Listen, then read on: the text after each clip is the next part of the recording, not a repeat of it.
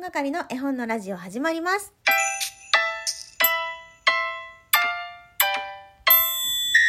こんにちは、絵本係のまこです。この番組は絵本つながる言葉、命をテーマに活動している絵本係が絵本の話をしたり、絵本じゃない話をしたりする12分間です。今日はですね、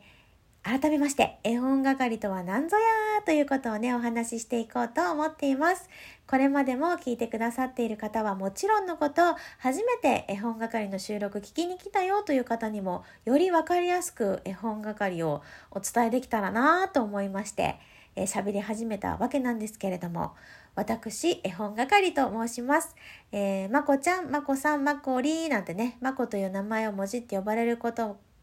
もありますし、ラジオトーク内では絵本さんとか絵本係さんなんて呼ばれることもあります。えーぜひぜひ、えーお好きなように呼んでいただければ嬉しいです。気軽にね、えー絡んでいただければと思います。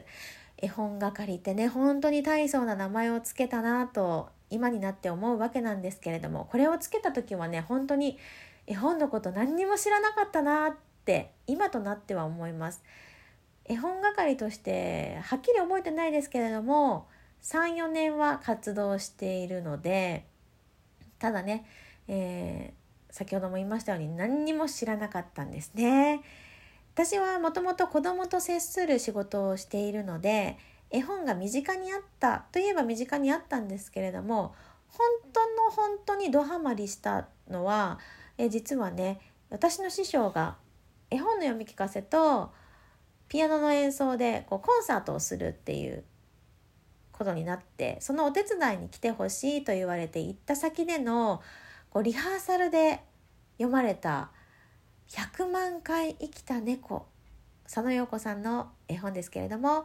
講談社から出ています。えこれを読んでもらった時に絵本ってすごいって思ったんですね。絵本にこんなに力があるのかって思ってびっくりしたんですよ。これは子供だけの読み物ではないなっていうのをそこで初めて実感するんですね。で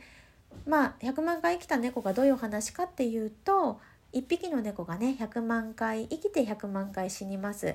えーいろんな人生を、えー過ごしていろんな飼い主のもとで飼われてね、えー生まれ変わって死んで生まれ変わって死んでって繰り返すんですけれども最後の最後には生き返ることはありませんでした。それはなぜかというと大切な愛する者に出会い自分も愛してもらい愛を知ったからというそういうようなお話なんですけれどもあのこれをね読み聞かせしてもらって涙が止まらなかったんだけどいやいやいやいや絵本で泣くなんてってその頃の自分は思ってたので必死で隠してね必死でこらえてっていうような感じでした。でもあの体感してしまったんですね。絵本からのパワーをいただいてこれはすごいただならぬなんて言うんだろうただならぬものに出会ってしまったみたいな感覚で、えー100万回生きた猫を手元に置いておきたいいつでも開けるようにしておきたいと思ってねその足で書店に行って絵本を買ったというのが本当の本当の始まりです。で子供だけの読み物じゃないな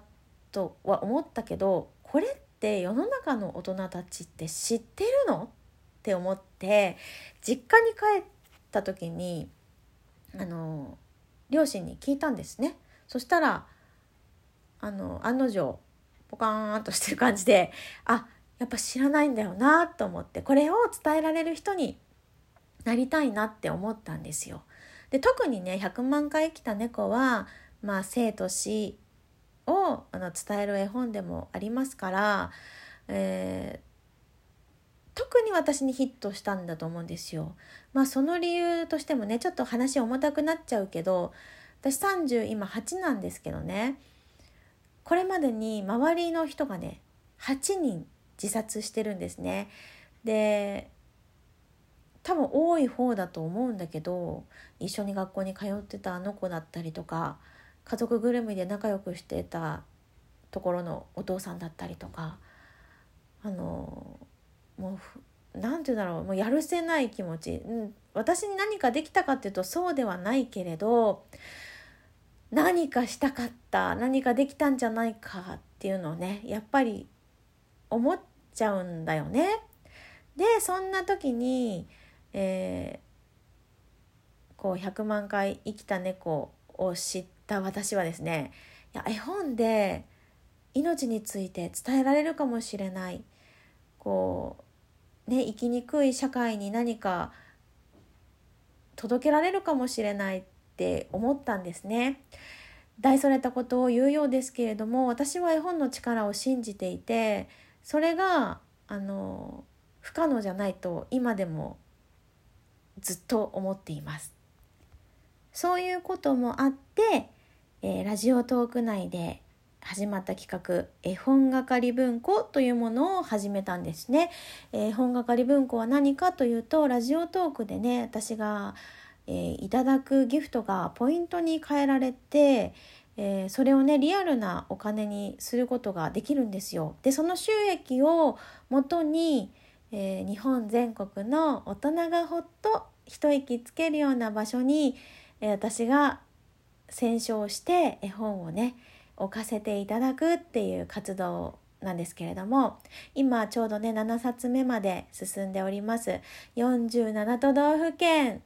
え網羅するにはねあと40冊いるんだけどあの確実に進んでいけてるなっていう実感はあるのでね必ず47都道府県、えー、聞いてくださっている皆さんがお住まいの地域にも絵本係文庫を届けられるように頑張りたいなって思っています。の絵本でも何でもそうだけど、うん、出会いなので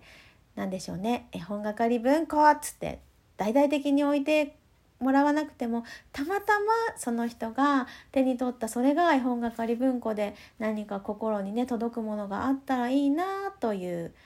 そんなスタンスでやらせてもらってます。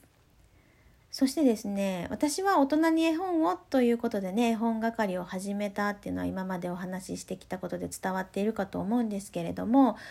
えー、絵本のこともっと知りたいと思ってね昨年絵本で子育てセンターというところの絵本講師養成講座に通うというか、えー、受講しましてでまあ NPO なんですけれどね絵本で子育てって言ってるからまあ子供に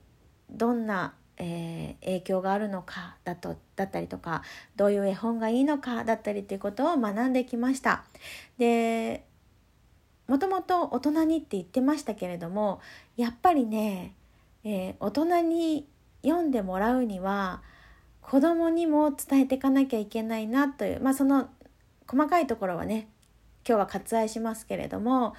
えー、子供にも大人にも伝えたいっていう思いがあの湧いてきましたので大人だけじゃなくて子供たち親子さん、えー、家庭にもね、えー、絵本の素晴らしさを伝えていきたいななんて思っているんですが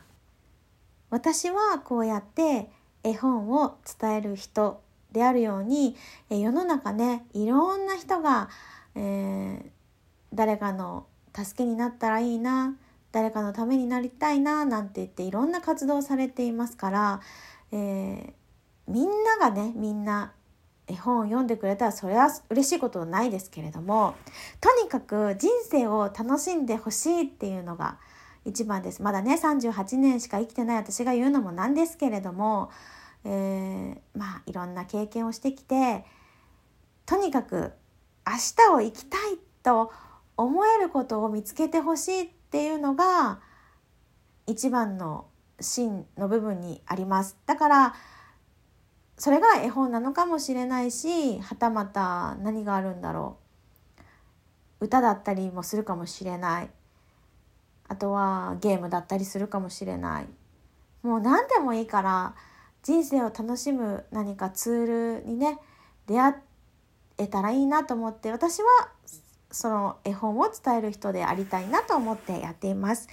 えー、絵本係は絵本つながる言葉命をテーマにね活動していますっていつも収録の冒頭で伝えているんですけれどもまあ絵本はね今言ったように人生をより豊かにしてくれると私は思っているし絵本にはすごい力があると思っているからそれを少しでも伝えられたらいいなって思っている。で、つながるっていうのは、やっぱり子育てしてってこれは一番感じたことだけど、自分だけかなとか、なんか一人を感じる時間、えー、子供と二人きりの時間だったりするとね、本当に私はしんどかったんですよ。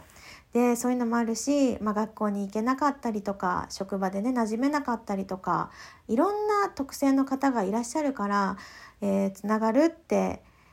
いうのはね、えー、もし孤独を感じているならもしよければ絵本ってつながりませんか？っていうことですね。そして言葉言葉は、えー、唯一ね